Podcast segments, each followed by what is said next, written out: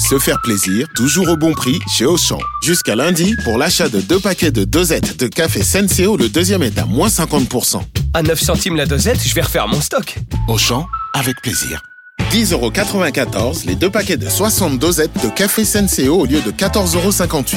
Soit 5,47€ le paquet, 13,15€ le kilo. Existant d'autres variétés valables sur le moins cher dans vos magasins et drive Auchan participants et en livraison à domicile.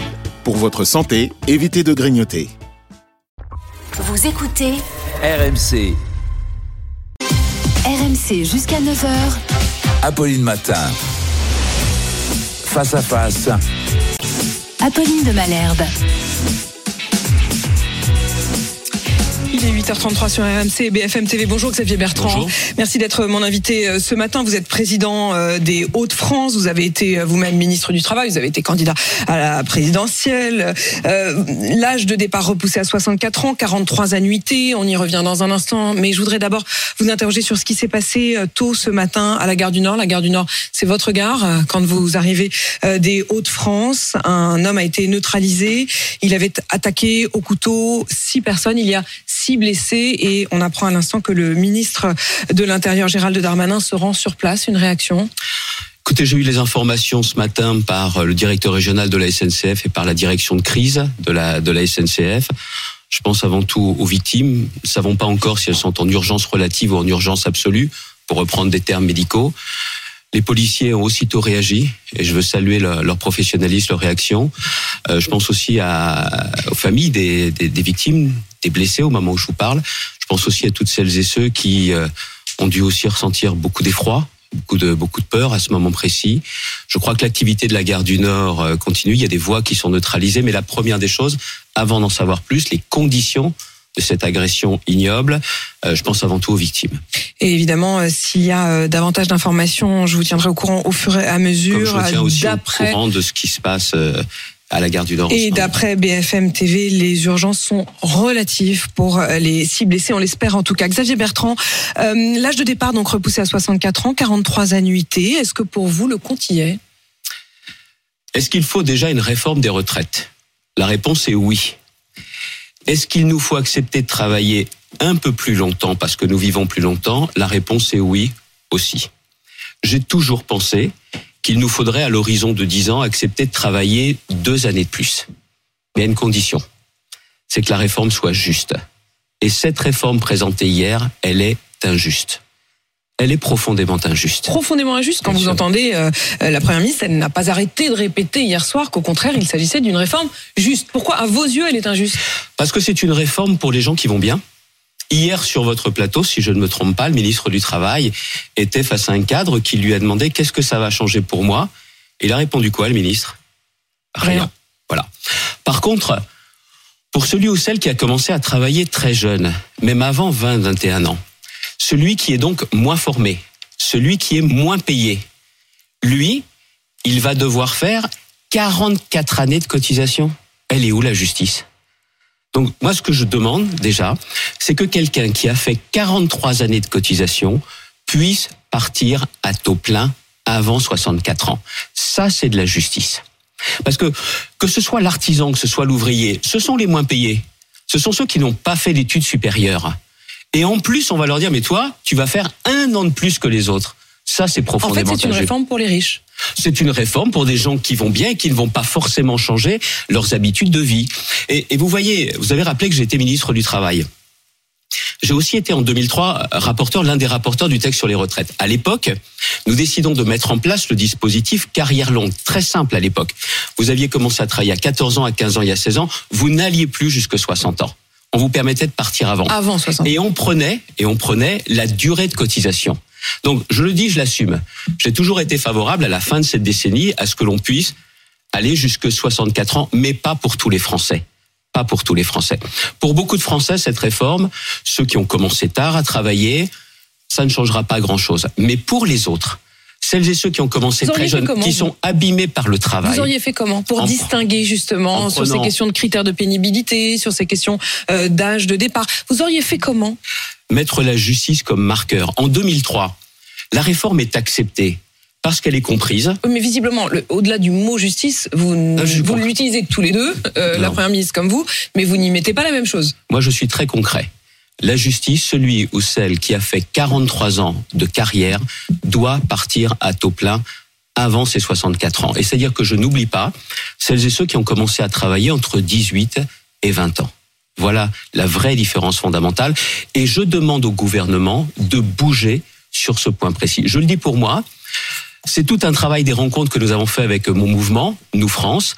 Et il y a un grand nombre de parlementaires, notamment de députés, qui sont sur la même ligne que moi, qui seraient prêts à voter ce texte à condition que nous prenions en compte la durée de cotisation pour celles et ceux qui ont fait 43 ans. Alors, si je vous écoute, ça veut dire qu'une partie des députés des Républicains ne sont pas forcément prêts à suivre le nouveau chef des Républicains. Je voudrais qu'on écoute Éric Ciotti, qui lui euh, semble dire qu'il est derrière le gouvernement. Nous avons obtenu des avancées, que le rythme de la réforme soit moins brutal avec euh, l'âge euh, 64 ans euh, au terme de la réforme. On était parti, vous en rappelez, sur 65 ans. On ne retrouvera pas les républicains derrière M. Mélenchon et derrière M. Martinez. Donc, mécaniquement, on les retrouvera plutôt derrière le gouvernement. Mais ce que je viens de vous dire, est-ce qu'il faut une réforme? Oui. Mais de la justice, c'est ce qui permet qu'elle soit comprise et acceptée, cette réforme. Non, je mais vais jusqu'au Bertrand, je voudrais quand même que vous réagissiez au propos d'Éric Ciotti. Je veux bien que vous me répondiez un peu à côté, mais euh, Éric Ciotti, si on l'écoute hier, on a quand même l'impression qu'il a euh, été entendu par le gouvernement et que cette réforme telle qu'elle a été présentée, eh ben, elle sera votée par les députés LR. Vous nous dites ce matin, non, c'est plus compliqué que ça. Moi, je veux plus de justice. Je veux plus de justice pour les 43 ans. Le gouvernement nous dit 44 ans. Donc ils ont commencé plus tôt et ils vont cotiser plus longtemps mais que il les est autres. tombé dans un piège en disant Attendez, il a été je vais, écouté. aller, je vais aller jusqu'au bout. Parce que ce qui m'intéresse, c'est aussi que, que l'on dise aux Français qu'il y a aussi d'autres solutions pour cette réforme. La deuxième chose, si vous voulez plus de justice, les régimes spéciaux, on peut pas dire que ce sera fini dans 43 ans uniquement pour les nouveaux entrants. Parce que je vais vous expliquer ce qui est en train de se passer aujourd'hui. Un comptable, j'ai beaucoup de respect pour les comptables à la SNCF. Un responsable RH à la SNCF. Vous savez à quel âge il va partir au terme de cette réforme? Il va partir à 59 ans au lieu de 57 ans. Et une femme de ménage qui n'a pas tous ses trimestres parce qu'elle a eu une carrière chaotique, elle, elle va partir à 67 ans. Elle est où la justice? Elle est où? Donc ce que je veux, ça fait partie de ces conditions, c'est que les régimes spéciaux soient vraiment concernés pas seulement par l'augmentation de la durée de cotisation ou le report de l'âge, mais qu'on en arrête avec toutes ces différences.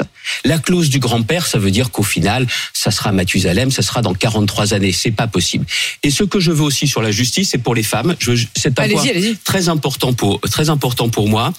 Vous ne pouvez pas avoir aujourd'hui des femmes principalement qui ont eu des carrières chaotiques, au-delà même des années ou des trimestres qu'elles ont pour leurs enfants, même si le congé parental est pris en compte, qui n'ont pas travaillé toute leur carrière, qui vont se retrouver à travailler jusque 67 ans avec une retraite de misère. Et pour celle-là, à cela, le, le gouvernement répond il y aura des trimestres pour justement reconnaître ces congés parentaux. Je viens de vous dire, les congés parentaux, c'est une chose.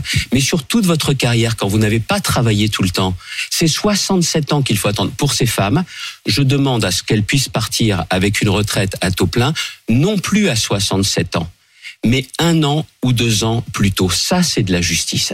Parce qu'elle symbolise aussi le travail. Comment vous distinguez euh, le travail pénible du travail non pénible? C'est-à-dire que quand on a écouté Elisabeth Borne hier, elle insiste beaucoup sur le rôle des médecins et de la médecine du travail, qui euh, sera à même de distinguer euh, un travailleur qui ne peut pas aller jusqu'à la date officielle de sa retraite, qui doit s'arrêter avant des autres. Est-ce que là-dessus, vous avez plutôt confiance dans le fait qu'on va donner les, les coups des franches aux, aux médecins? Écoutez, je fais confiance aux branches professionnelles pour établir les critères. Je fais pas vraiment confiance au gouvernement parce qu'il faut pas oublier que c'est après 2017 que des critères de pénibilité ont été abandonnés. Quatre critères sur dix ont été abandonnés, notamment la de- charge lourde, notamment le gouvernement de monsieur de Monsieur Fran- enfin de Monsieur Emmanuel Macron. de monsieur Macron. Oui. Donc, moi ce que je crois c'est que vous l'avez dit vous vous-même, si on veut de la justice, il y a celles et ceux qui ont commencé très jeunes et il y a celles et ceux qui sont abîmés par le travail. Qu'est-ce qu'on entend à Pauline de Malherbe aujourd'hui? Des gens qui vous disent mais 64 ans, mais comment on peut y arriver à 64 ans? Je vois pas comment je peux tenir. Oui, il y a des gens qui sont cabossés par le travail, qui ont des métiers 100 fois plus pénibles que les fonctions que nous pouvons occuper vous, vous et moi. demandez à ce que les quatre critères soient rétablis, soient Je pense que ces réintégrés critères doivent être rétablis et je pense qu'à un moment donné, on doit avoir un examen médical pour voir si les personnes peuvent continuer à travailler de la même façon. Cet examen médical, c'est ce qu'a dit Elisabeth Borne, mais il arrive peut-être trop tard. Vous voudriez qu'il arrive plus tôt Bien sûr, parce que c'est ce qui 55 permet d'avoir aussi de la prévention. Il y a Le certains- syndicat des cadres demande à ce qu'il y ait des visites médicales de prévention dès l'âge de 55 le, ans. le- le- le mouvement des entrepreneurs est aussi sur la même logique. Parce qu'au bout d'un moment, les critères, c'est une chose. La vie de chacun, c'est différent. Il n'y a pas, euh, il y a pas deux vies au travail. Il n'y a pas deux carrières qui se ressemblent. Il n'y a pas deux personnes qui qui ont exactement les mêmes caractéristiques. Il faut aussi être capable de faire du sur-mesure en disant que celui qui est abîmé par le travail, non seulement il va pas à 64 ans évidemment, mais il part beaucoup plus tôt. Ou alors, on lui permet de changer de carrière. C'est plus facile à dire qu'à faire ou alors on lui permet à la fin de pouvoir travailler non plus cinq jours par semaine, mais trois jours par semaine en étant payé pareil. Il y a effectivement des solutions, mais pour ces solutions, encore une fois, il faut être capable de faire preuve de justice et surtout de se mettre à la place des gens. De se mettre à la Ça place n'est des pas le cas de, de ce gouvernement? Ouais, c'est une réforme de gens qui vont bien pour les gens qui vont bien. Mais pour les gens qui vont pas bien, excusez-moi, ils connaissent pas, ils, ils voient pas. Moi, j'étais aussi euh, remué par des conversations avec des femmes de ménage, notamment à la région, très tôt le matin, où quand on discute de leur vie, des gens qui sont à temps partiel, 1000 euros par mois, la prime d'activité, leur retraite, ils savent bien que ce sera pas 1200 euros. Ils le savent bien. Les 1200 euros pour toutes les petites retraites, Ah, euh, là, vous n'avez pas l'air de croire la première ministre quand elle dit ça. Non, et ce qu'il faut savoir, c'est que c'est ce qu'on appelle le minimum contributif. C'est pas pour tout le monde. C'est pas pour tout le monde. C'est pour les personnes qui ont fait leur carrière au SMIC. Et aujourd'hui, le niveau du minimum contributif, il se situe, compte tenu de ce qu'est le SMIC, excusez-moi d'être technique, à 1150 euros. Donc Mais le vous avez gain, raison de l'être, il faut l'être là, le c'est à gain- l'euro près. hein. le gain est, est- est là. Mm. Très bien, mais il faut que ce soit pour tout le monde. J'ai mon ami Julien Dive qui a déposé notamment une proposition de loi qui va devenir loi de la République sur notamment les, les retraités agricoles. Depuis le temps qu'on le dit, qu'il faut qu'on prenne en compte les 25 meilleures années. Donc vous voyez, c'est nous qui sommes aussi porteurs de cette justice, mais encore une fois, améliorer les petites retraites, c'est pas une option. Plusieurs points, plusieurs points. On va revenir aussi sur la question effectivement du groupe euh, LR parce que c'est quand même lui qui détient les clés de cette euh, cette réforme. Mais vous avez dit euh, bon pour les régimes spéciaux c'est à Mathusalem. Pour d'autres c'est pas du tout à Mathusalem, c'est euh, dès l'année prochaine. Euh, Ceux qui devaient partir à la retraite euh, en 2023, ils voyaient la ligne d'arrivée, on leur dit bah non finalement il va y avoir trois mois de plus. Est-ce que ça s'applique de manière trop rapide? Oui, oui, c'est la première Est-ce qu'il fois. aurait fallu un petit peu plus de temps? C'est la première fois qu'une réforme va s'appliquer quasiment quelques semaines, quelques mois après son adoption. Moi, je pense que euh, cette réforme qui est nécessaire, je l'ai dit tout à l'heure, euh, cette réforme doit s'appliquer seulement à partir du 1er janvier 1924 ou 31 décembre 23, parce que parfois il y a Vous des pensez à références. 2024 hein, je pense mais bon. J'ai dit quoi? 1924, Ah ça oui, nous là, rajeunit un peu. Il, est temps que je prenne mes gouttes. hein, Vous avez raison. Vous avez raison. Donc. 2000 2024, c'est-à-dire à la fin de cette année civile, pour qu'on puisse commencer aussi à s'organiser. Mm. Progressivement, c'est vrai, il y a des réformes par le passé qui se sont appliquées plus rapidement. Ça, c'est vrai également. Mais 1er Mais là, janvier là, vous trouvez que 2024, ceux, ceux qui y sont presque, on va peut pas vite. leur dire, bah non, en fait, euh, il non, mais toute réforme s'applique progressivement, Mm. mais là, c'est vrai que ça leur tombe dessus pour celles et ceux qui s'étaient déjà organisés. Et encore une fois, encore une fois, le plus souvent, pour celles et ceux qui ont commencé à travailler très jeunes. On va parler de la mobilisation moi, de si j'ai- l'unité syndicale. Si j'étais si j'étais député, je voterais ce texte à condition qu'il y ait de la justice au travers des 43 années de cotisation et pas un jour de plus pour partir à temps pour partir à taux plein. Sur la question des régimes spéciaux, on doit y mettre un terme avant 43 ans. Et sur la question des femmes, il y a à la fois le niveau de la pension de retraite, mais elles ne doivent plus partir à 67 ans, elles doivent partir un peu plus tôt qu'aujourd'hui. Ça, c'est de la justice. Voilà vos conditions. Est-ce que vous estimez que le groupe LR, ou en tout cas la voix d'Éric Ciotti, a mis suffisamment de conditions ou est-ce qu'ils ont euh, donné une sorte de blanc-seing? Est-ce qu'ils sont tombés dans un piège du gouvernement? Quel est l'ADN de la droite à laquelle je crois? C'est que c'est une droite qui n'est pas dure avec les plus fragiles. C'est une droite qui, quand elle pense au travail, pense à tout le monde, à ceux qui vont bien, à ceux qui vont moins bien. Et c'est cette voie que je continuerai à porter, que je porte dans ma région des Hauts-de-France. Alors il faut que je décode hein, ce que vous dites, Xavier Bertrand, puisque Oui, vous j'ai ne une voix singulière et je pense que la droite populaire doit parler aussi à ceux qui vont pas bien. Mais ça veut dire que vous considérez que la droite populaire aujourd'hui n'est pas euh, dans la bouche d'un Éric Ciotti. qu'il faut aller plus loin. Exactement. En matière de justice notamment. Et c'est ce qui fait notre ADN depuis tout le temps. En 2003, quand nous faisons cette réforme, il y a les carrières longues. C'était une demande de la CFDT. On y répond, Jean-Pierre Raffarin, François Fillon. Et, et, derrière cela, la réforme, elle n'est pas facile parce que les retraites, c'est pas un effort qu'on demande aux gens. C'est un sacrifice. Mm. Vous aviez prévu de passer deux ans à votre famille, vos petits-enfants et ces deux ans que vous allez passer au travail. Ça change tout quand même. Or, si vous avez un maximum d'efforts, faut un maximum de justice. C'est la seule façon pour qu'elle soit acceptée, comprise. Xavier Bertrand, je voudrais qu'on parle de la mobilisation dès hier soir. Donc, un mur syndical, une unité syndicale comme on n'en avait pas vu depuis 12 ans, euh, qui appelle donc à la mobilisation dès le 19 janvier, mobilisation et grève, avec même en tête l'idée de faire mieux qu'en 95. Écoutez Philippe Martinez. C'est euh, en tout cas une bonne référence. On peut faire mieux même. Vous pouvez faire mieux. Vous pouvez faire mieux aujourd'hui que 2 millions de personnes dans la rue. Bien sûr. Je pense que euh, parce que il euh, y, a, y, a, y a du ras-le-bol, on est dans une autre situation, le contexte est différent. Euh, oui, je pense que en tout cas, il faut il faut du monde. Mais Philippe Vous mettez la barre où il faut et moi je pense qu'on peut encore faire. Mais... Ce que je veux dire, c'est que c'est un enjeu important parce que je vous le répète, ça touche tout le monde. C'est quelque chose de extrêmement grave ce qui se passe. Et oui, il y a besoin de d'inverser un certain nombre de choses. Est-ce que vous redoutez un 95 Non mais lui, il veut faire mieux pour la CGT. Il veut que la CGT fasse mieux qu'en 95. Moi, je veux que ce soit mieux pour les Français. Ce serait bien aussi que la CGT pense aussi à l'ensemble des Français. Est-ce que cette réforme est nécessaire?